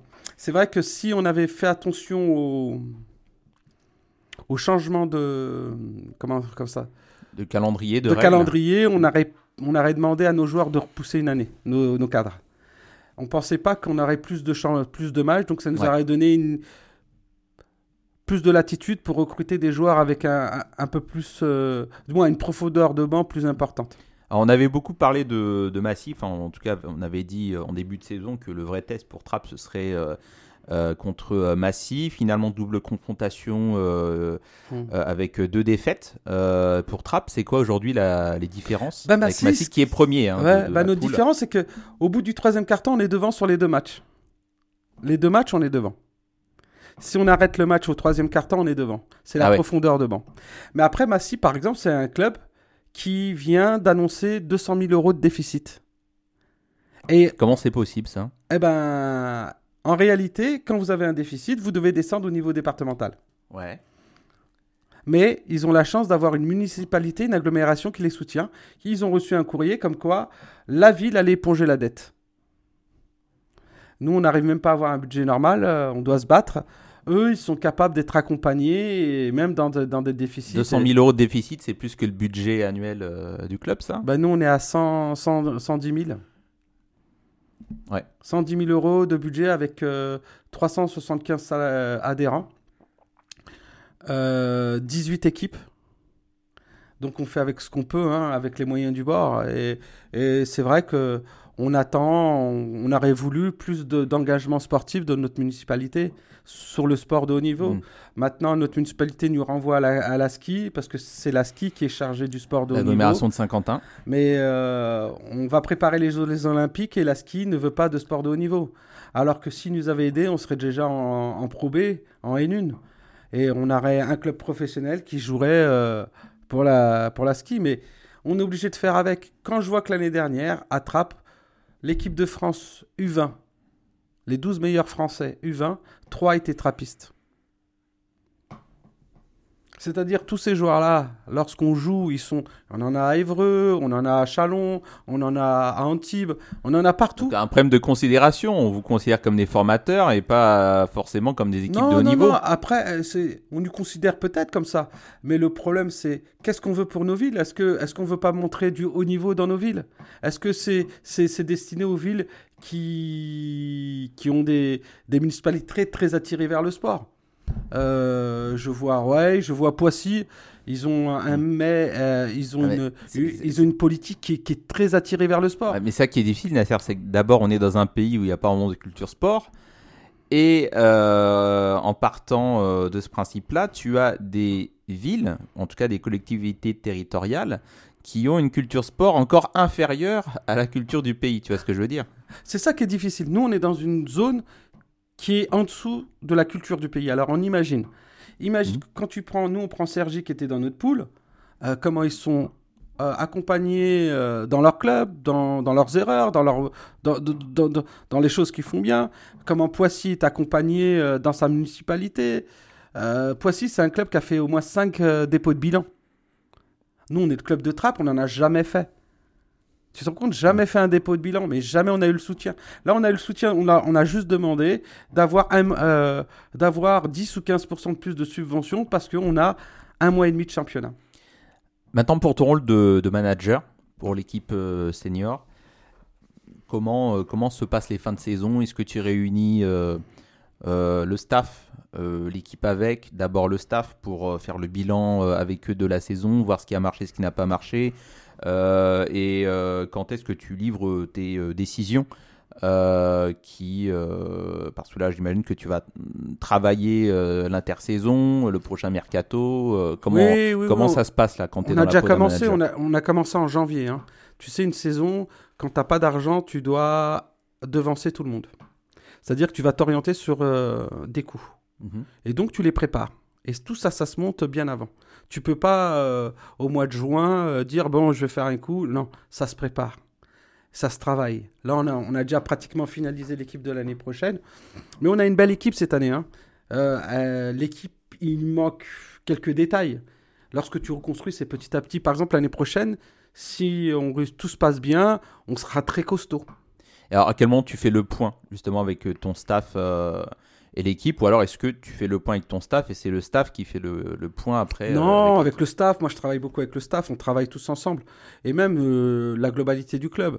Et on regarde quelles sont, les, quelles sont nos lacunes. À un moment donné, il faut corriger les lacunes. Après, tu sais, quand, quand tu fais une saison très moyenne comme on fait, euh, l'intelligence, c'est pas tout jeter. Parce que dans le sport, comme ça se passe mal, ça peut tout est accentué parce que tu une décision dans le sport, elles se font sur une seconde, deux secondes, trois secondes. Des mauvaises décisions sur un terrain. C'est pour ça qu'il faut prendre du recul. un joueur qui fait une très mauvaise saison ne veut pas dire qu'il va faire une mauvaise saison la, saison suivante. Il a besoin peut-être plus de temps. C'est pour ça qu'il ne faut pas être catégorique. Le mm. sport, c'est le seul domaine où si tu es catégorique sur tes positions, tu prends. Mais après, tu, tu l'as dit aussi, Nasser, comme tu es obligé d'anticiper, obligé parfois euh, aussi de trancher dans le vif. Euh, oui, mais parce que là, on connaît euh, nos faiblesses. Quand tu connais tes faiblesses, tu sais où tu dois aller pour être champion. Après, là, ce qui est sûr, c'est que l'année prochaine, on va viser la montée, mais on va viser aussi la Coupe de France. On va faire, c'est simple, avec le staff, si tout se passe bien, on va essayer de faire le doublé. Coupe et championnat. Donc, Mais ça sera le champ du signe. Objectif l'année prochaine, objectif, N2 quoi. Objectif. N2. Non, je vais aller plus loin. Je, te, parle de chant du cygne. C'est-à-dire que le chant du cygne, c'est-à-dire qu'on va gagner tous les, on veut gagner tous les trophées qu'on pourra jouer. Les trois montée, coupe, championnat. Et après, euh, si on n'est pas suivi, c'est très difficile de, ça sera très difficile de continuer. On arrêtera peut-être le niveau national. On aura gagné nos trophées et on décidera d'arrêter. Ah oui?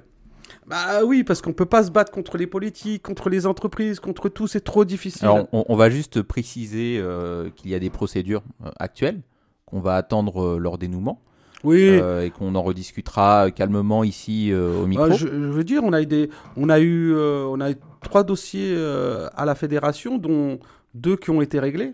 Là, on attend le plus important, euh, on devait avoir la réponse aujourd'hui, mais on pense à 99,9% qu'on va gagner. Je vous dirai après quelle est la, teneur, mais mhm. lorsque je vous donnerai les, éléments sur quoi on a été attaqué, vous allez comprendre qu'il y a réellement un acharnement sur le club. Mais à tous les étages, à tous les étages, on doit se battre contre des organisations qui acceptent pas trop des villes comme la nôtre, parce que Trappes, euh, c'est une ville qui fait parler. C'est une ville mhm. métissée. Et on est dans l'île de France où, où le basket français ne ne, ne, ne, ne, ne, correspond pas réellement à sa population. Quoi, hein. mhm. On est un petit peu les. On va dire les, les mal-aimés du, du basket. quoi. Et ce qu'on recherche, ce que recherchent nos, fédérations, je pense, hein, c'est des équipes qui, qui, qui soient un peu plus. Euh, qui leur ressemblent, quoi Bon, affaire à suivre, Nasser. Mmh. Euh, on le rappelle, euh, déplacement à Caen la semaine prochaine, accueil de Charenton, ça sera au gymnase euh, Paul Maillet. Et puis ensuite de, de près, bien sûr, les affaires. Alors pour notre, pour notre heure d'antenne, c'est la fin, mais attention, on va euh, poursuivre le débat et vous retrouverez ça en, vous retrouverez ça en podcast. Euh, le débat attendu sur euh, la NBA. Il est bientôt 17h sur Marmite FM. On se quitte et c'est Nouradine Agne qui arrive pour son émission. Marmite fait son actu. On se retrouve très bientôt pour un nouveau Parlons Sport et pour le podcast. ça sera sur Spotify. Merci tout le monde.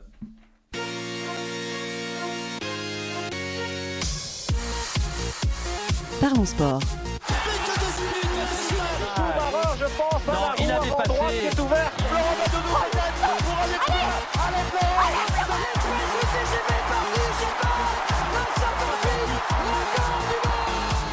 Parlons sport. Une émission animée par Gilles Bombard. Don't ever underestimate the heart of a champion.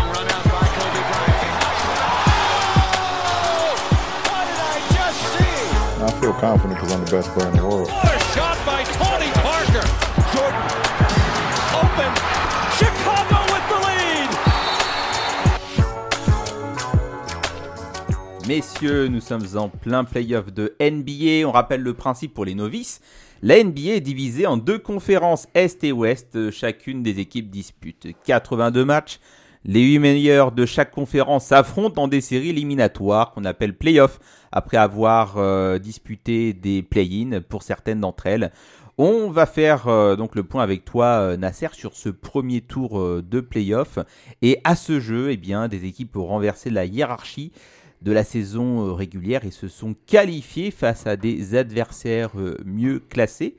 ça a été notamment le cas, on va commencer par la conférence Ouest, et puis Gilles avec nous au téléphone, bien sûr, tu peux réagir euh, bah. quand, tu le souhaites. Conférence Ouest avec quand même euh, euh, eh bien, la surprise. On retrouve en demi-finale de conférence les Lakers qui vont affronter Golden State, les Warriors qui avaient battu Sacramento et puis les, les, Lakers qui s'étaient imposés contre Memphis. Ouais, Gilles, alors demi-finale de conférence assez, assez étonnante. Qu'est-ce que les Lakers viennent faire là dans ce top 4 de, de playoff conférence Ouest? Ouais, mais moi j'ai regardé hier soir, euh, enfin j'ai regardé le, premier match de Philadelphie contre euh, Boston, euh, où j'étais en train de, ranger parce que j'étais parce que c'était un match qui était vraiment vraiment vraiment intéressant. Ouais, pour la conférence Est. Ouais, conférence Est. Mm. Et puis ben moi, ce qui m'a surtout, ce qui m'a étonné, c'est quand même c'est les Suns, c'est Phoenix qu'on voit en demi-finale. ouais. Les Suns, ça fait un moment qu'on les avait pas vus. et puis puis Denver qui qui qui vole au-dessus de la, de la, conférence. Ouais, qui avait terminé premier, c'est ça. Ouais. Bah et puis bon, qui puis après bon il y a certains matchs où tu il y a quand même du, il y a eu quand même un 4-0, ça fait mal quoi. Ouais, mais après la question c'est qu'est-ce que font les Lakers euh, encore, euh, encore en playoff en fait ouais, euh, ah, ben, Les Lakers en playoff, bah, ils, ont, ils ont des joueurs hein, qui, qui, essayent de tenir le choc. bon, il y a, y a, les Browns, mais bon, il y a, et puis, y a tous ceux qui sont derrière, il y a David et tout ça. Et puis bon, d'un autre côté, Golden State, il n'y a que Curry hein, qui marche bien. Hein. Ouais, alors on va juste rappeler que les Warriors avaient battu les Sacramento, les Kings, 4-3 avec un match un match 7 incroyable. Steph Curry, ah, hyper performant, le match à 50 points. On rappelle le garçon, il a 35 ans. Euh, il a déjà remporté 3 euh, bagues. 4 4 bagues. 4, bagues, il a gagné l'année dernière contre les, Lakers, euh, contre les, Celtics. Ouais, exactement. Donc le prochain match, c'est... Pardon, vas-y, vas-y. Non, plusieurs fois MVP. Puis les, Lakers, effectivement, leur futur adversaire, s'est imposé contre Memphis. Deuxième, deuxième de conférence. Et alors Nasser, euh, je te cite, lors de notre euh, émission en début de saison de NBA, tu nous avais dit personne ne peut jouer les Warriors à part les Lakers, ils se débarrassent de Russell Westbrook. Les Lakers se sont débarrassés de Russell Westbrook. Quid maintenant de ces demi-finales de conférence Non, c'est pas ça, c'est que avec Russell, c'est un super joueur. Hein. Euh, mais le problème, c'est l'équilibre équipe. Ouais. Et quand tu retrouves ton équilibre, tu deviens une équipe injouable. Et là, ils l'ont trouvé. Et ils l'ont trouvé avec euh, Donnell, euh, j'ai oublié son prénom, le meneur de, des Lakers. Euh, bon, bref, ils ont, rééquilibré leur équipe, leur attaque, leur défense, et donc ils deviennent, performants. Les, les Warriors, ils battront pas les Lakers s'ils font pas un bon basket. Ils ont été dominants parce que ils jouaient de façon structurée. Et les Kings euh, ont joué déstructuré sur le dernier match. Ils pensaient qu'ils allaient le gagner, le match, c'est tout. Hein. Ils avaient la victoire, euh, ils ont mené tout le match. Ils auraient dû le gagner, ils auraient dû le plier à un moment donné. Et les 50 points de Curry n'auraient dû rien faire parce qu'autour, c'était faible. Ça jouait mal. Et à un moment donné, quand ta structure, t'es plus dans la structure de ton jeu et dans ton ADN, tu passes à côté. Les Lakers, ils ont des vrais joueurs. Davis, LeBron, ils ont des joueurs à tous les postes. le problème, c'est chacun doit rester à sa place. Chacun doit faire son taf. Chacun a un travail à faire sur le terrain. Si chacun fait son travail de façon cohérente et tournée vers l'équipe, ils vont battre les Warriors. Après, euh, Gilles, il dit que font les, les Suns ici? Ils ont pratiquement le meilleur joueur du monde dans leur équipe, avec Durant. Et ils ont le meilleur meneur de tous les temps. Euh, pas de tous les temps, ah, euh, excuse-moi, Magic. Non, mais l'un des meilleurs meneurs, soit qui, soit qui comprend le basket comme jamais, Chris Paul. Chris Paul. Qui, est blessé. Et qui, et qui, ouais, qui est blessé, mais qui, qui va revenir et qui va tout, qui va tout casser.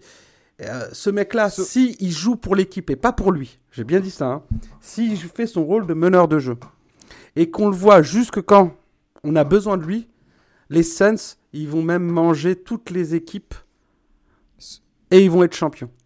Sauf que là, si je dis pas de bêtises, les Suns, ils, sont à... ils perdent 2-0 contre les Nuggets. Mm. Plus de Chris Paul, blessé pour l'instant. Mm. Et puis, pas de profondeur de banc. Exactement. Mais Parce qu'il a fallu faire venir euh, Kevin Durant. Il a fallu venir Kevin Durant. Mais il faut savoir que pas de profondeur de banc en NBA, ça n'existe pas. Il faut savoir que tu as des génies, à... même le dixième joueur. Il faut savoir que quand il y a le dixième joueur qui vient en Europe, c'est le meilleur joueur européen pratiquement. Ouais, ouais normal. Dites-vous que euh, c'est pour ça vous, NBA, ils peuvent sortir des joueurs tous les jours. Et puis à l'inverse, le meilleur joueur en Europe peut ne jouer aucune minute en NBA tellement il est nul. Exactement, parce que c'est un autre basket, c'est différent. De Colo, voilà la petite balle perdue. C'est un grand joueur, mais c'est c'est différent. De Colo, il a pas de canne, c'est ce qui l'a ce l'a tué pour la pour la NBA, mais c'est un grand joueur, un excellent joueur. Moi, je suis fan de lui. Mais juste une chose, les scènes ils peuvent revenir à tout moment. Parce qu'ils ont un tel joueur. Avoir Booker et Durant, comment on fait pour défendre sur ça? C'est exceptionnel. À l'intérieur, Comment on fait pour défendre contre Jokic? Quand il s'appelle Ayton, il s'est fait manger. Hein. Oui, mais Jokic, ça fait partie des joueurs qui vont mettre 30 points, 40 points. Tu vois, il va les mettre, ces points. Hmm. Il va les mettre. Les Nuggets, c'est super bien construit comme équipe. C'est l'une des meilleures équipes de, de, la NBA. Mais si les Suns mettent en place leur jeu, ils peuvent renverser les Nuggets. Ça, c'est indéniable. Gilles, là sur le prono euh, qu'on va avoir, euh, donc Denver qui mène 2-0 contre euh, Phoenix, et puis Golden State Lakers, qui tu vois aller au bout dans cette conférence ouest?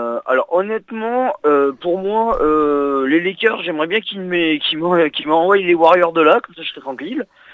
Euh, parce que de, personnellement, avec la finale de l'année dernière, j'ai un peu les glandes, étant pro pour Celtics. donc voilà. et puis ouais, non, les Suns, c'est vrai qu'ils peuvent remonter. On a vu des, dans le passé, on a vu des, des, clubs perdre 2-0 les deux premiers matchs et puis gagner la, gagner la, la game. Hein. Bien sûr. Bien sûr, bien sûr. Alors, juste d'ailleurs, le Lakers contre les Warriors, il y a un match dans le match quand même. Pour l'instant, on n'en a pas parlé, mais euh, il y, a, y, a 8 bagues, euh, y a 8 bagues entre deux joueurs seulement. Oui. LeBron James et Stephen Curry. Euh, est-ce que ce serait pas là, justement, un peu l'occasion pour l'un ou pour l'autre de montrer qu'il est supérieur? Ah, bah, Déjà, c'est deux joueurs qui sont différents. Tu peux pas comparer. Tu as un joueur qui est multidimensionnel, c'est LeBron. C'est un, un, extraterrestre. C'est-à-dire qu'il peut prendre des rebonds, il peut passer, il peut scorer. Euh, il peut défendre. Curry, c'est un attaquant. Il prendra jamais 10 rebonds, il fera jamais 10 passes décisives. Le bronze, il le fait. C'est pour ça que c'est quand même. Euh, c'est le meneur du futur, euh, le LeBron. C'était le meneur du futur, c'est le meneur 2.0, c'est Magic, Magic Johnson 2.0. Et ce qu'il fait à son âge, c'est exceptionnel. Il a une telle intelligence de jeu, une telle compréhension. Maintenant, s'il veut battre les Warriors, il faut qu'il mette son ego de côté. Et c'est là qu'on va voir s'il a vraiment un QI au-dessus de la moyenne. Parce que être fort sur le terrain, ça c'est indéniable. Mais rendre son équipe plus fort, même s'il ne doit pas exister, ah, c'est différent, c'est ah. totalement différent. Mais, mais on sait qu'il sait le faire.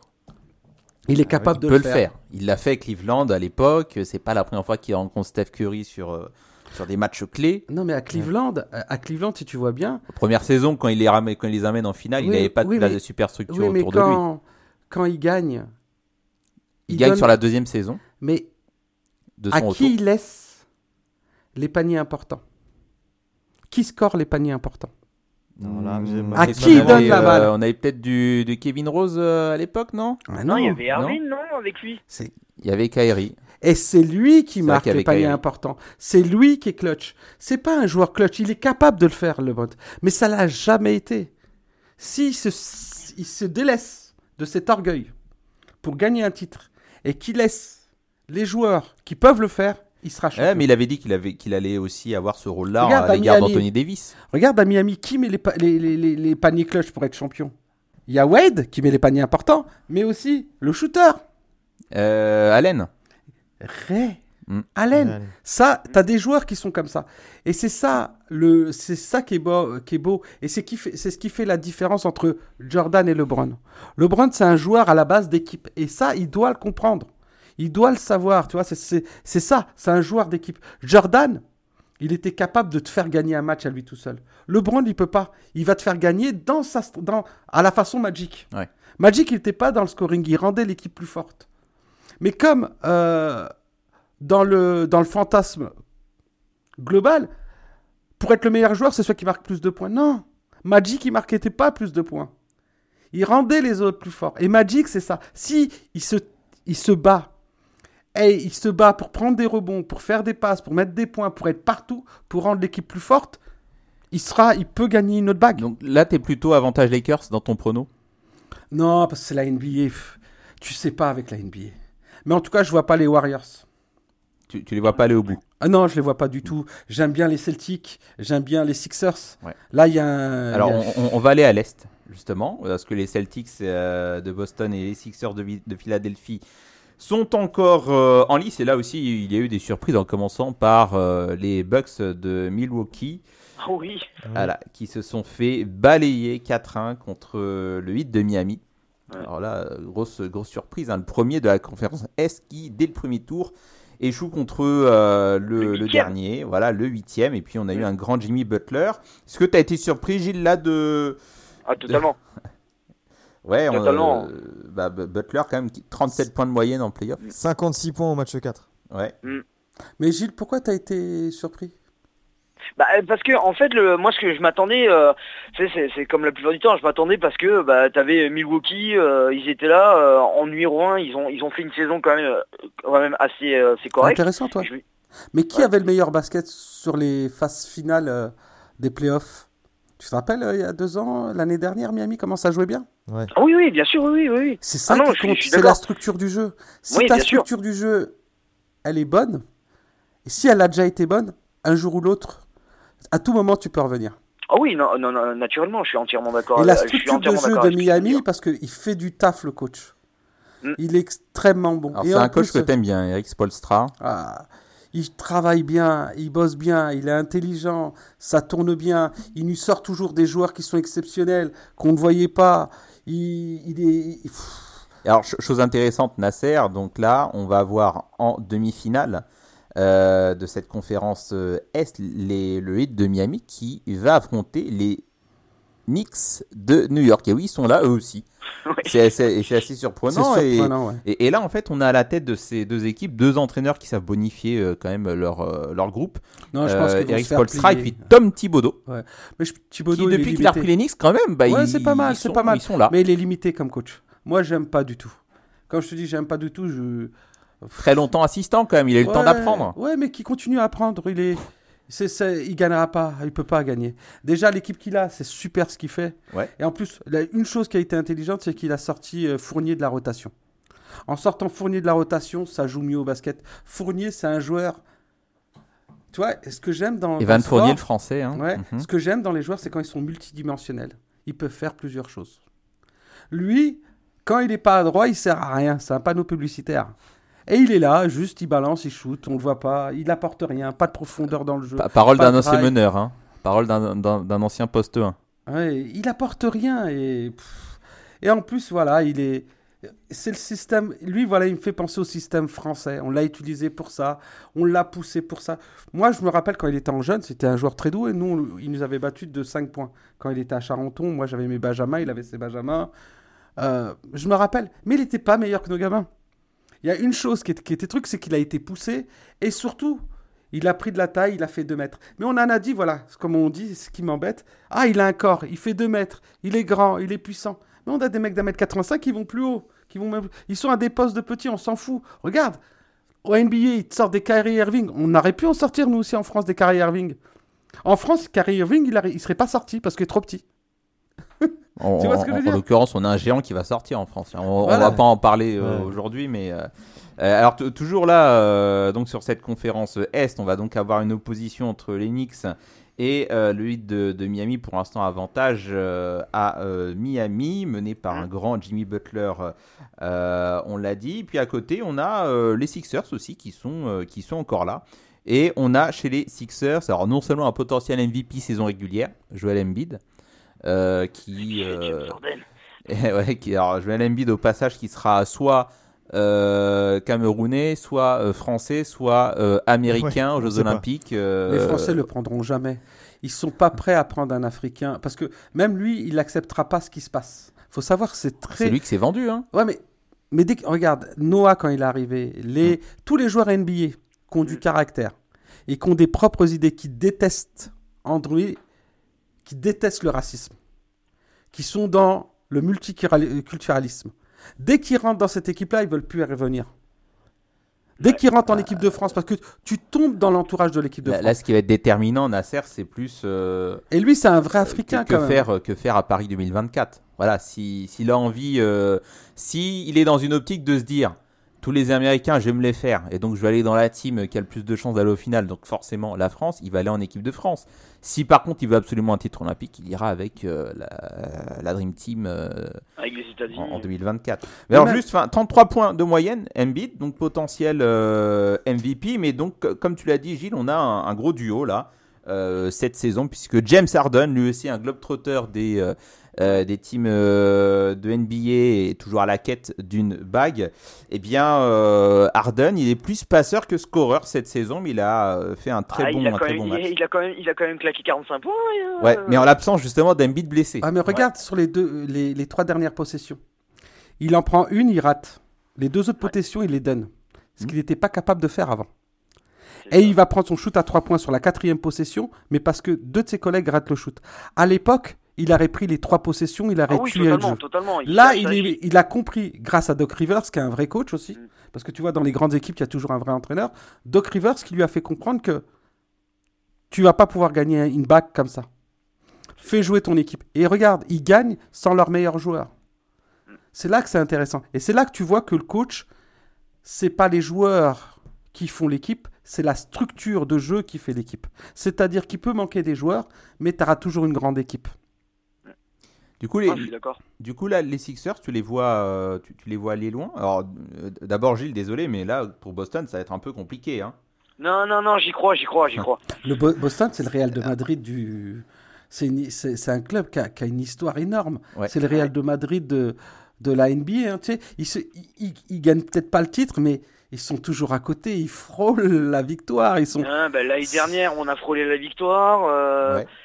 Euh, on, frôle la- on va quand même jusqu'au match 6, hein, on va jusqu'au match Ouais. 7, donc euh, Ah, déjà que ça. Et puis bah, cette année, euh, moi personnellement, je suis impressionné par le travail, le travail parce que c'est un vrai travail d'équipe qui est à Boston. Mais c'est vrai que Tatum, euh, il est toujours aussi présent qu'avant, quoi. Non, il est présent, mais il n'y a pas que lui. Ah non, il n'y a pas que lui. Ah, je dis qu'il n'y a pas que lui. C'est une profondeur de a qui est hein. énorme. C'est. Mm. euh, les Celtics, en, réalité, si, si, par exemple tu dois parier sur une équipe, tu paries sur les Celtics. Ah, mais moi, c'est monstrueux façon, sur les, le banc, c'est monstrueux avec les joueurs. Mais c'est la Il n'y a pas non plus de, de stars capables de, de, de, te faire un match comme euh, Steph Curry ou LeBron James euh, ou Non, James là, Harden peut te sortir. T'as pas le droit de dire ça. Non mais c'est un, c'est un Ah non, très non, bon là, collectif. T'as pas le droit. T'as T'as pas pas le droit. le Mais t'as aucun potentiel MVP. Euh, Tatum, c'est pas un potentiel MVP Pas cette saison, je pense pas. Je pense que t'en as qui sont devant lui. Mais peut-être, mais sur des matchs, il peut te claquer 50 points. Ah oui. Non mais il l'a déjà fait. Il le fera tout le tour. Tu peux pas dire ça de Tatum. Non, il, il a pas le potentiel euh, Qu'est-ce qu'il a de, pas le potentiel? Il de peut pas folie, de folie que Non. peut avoir un Steph Curry, que peut avoir un Mais LeBron que James, Steph- que peut avoir un, un Embiid euh, aussi. Mais tu te trompes sur moi, une on est sur deux statures de, Non. de joueurs. Tu te trompes. Ah, Entre non, la carence de la là, tu te structure, tu te trompes. trompes sur la carence de la structure de jeu. Mm. À Golden State Warriors, aux Warriors, il y a une lacune. Quand Clay n'est pas là, l'équipe tourne moins bien. Et quand les petits jeunes sont pas là à scorer, qui, qui prend le relais? C'est Curry. Mm. À Boston, il n'y a pas besoin. Ils sont 5, 6 à pouvoir mettre plus de 20 Non, mais ce points. que- dans, ce que tu euh, décris, Nasser, c'est que tu as une structure de jeu qui est très, qui est très forte. euh, C'est simple. qui peut Retire- te, qui retire peut te deux faire joueurs euh, Tu as deux joueurs blessés au Celtic, tu retires Mm. les deux derniers scoreurs, il te met 50 points. Ouais, mais est-ce que tu peux avoir une individualité en fait qui peut te porter, qui peut te porter toute une équipe sur un match pour qu'un exploit Ça, Steph Curry, il peut le faire.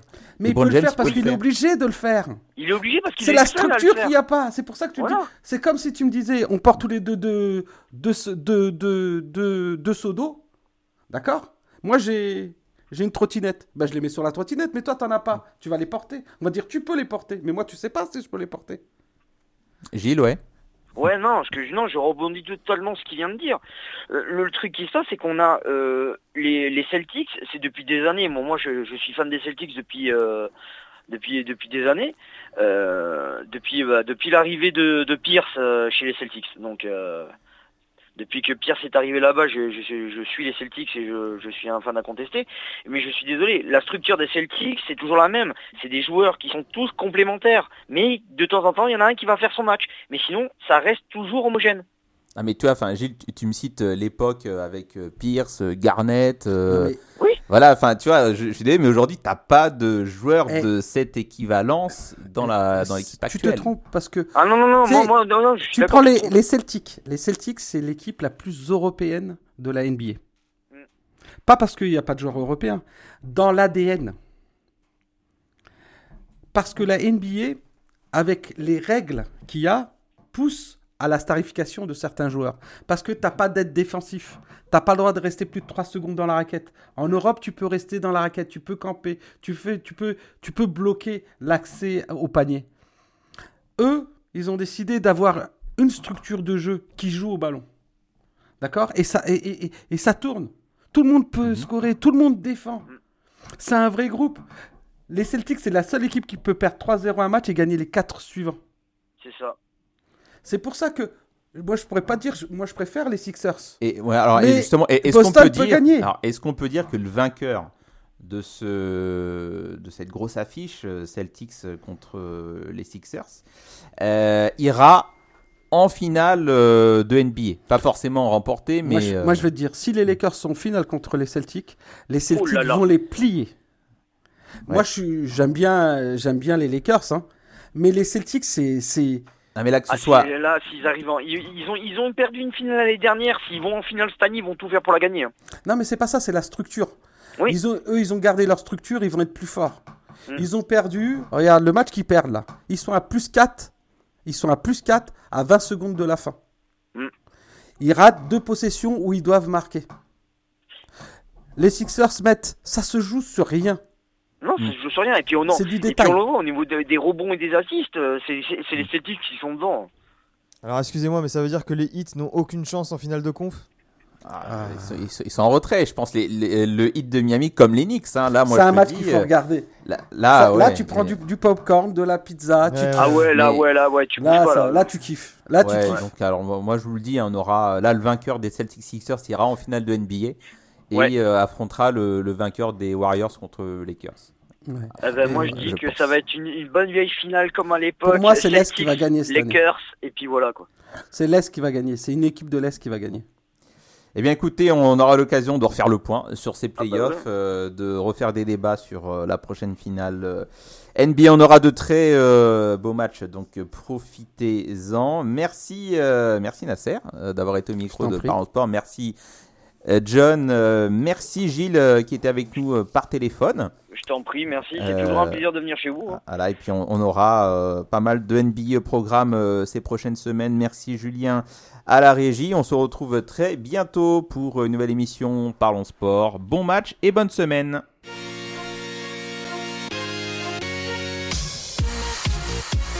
Parlons sport.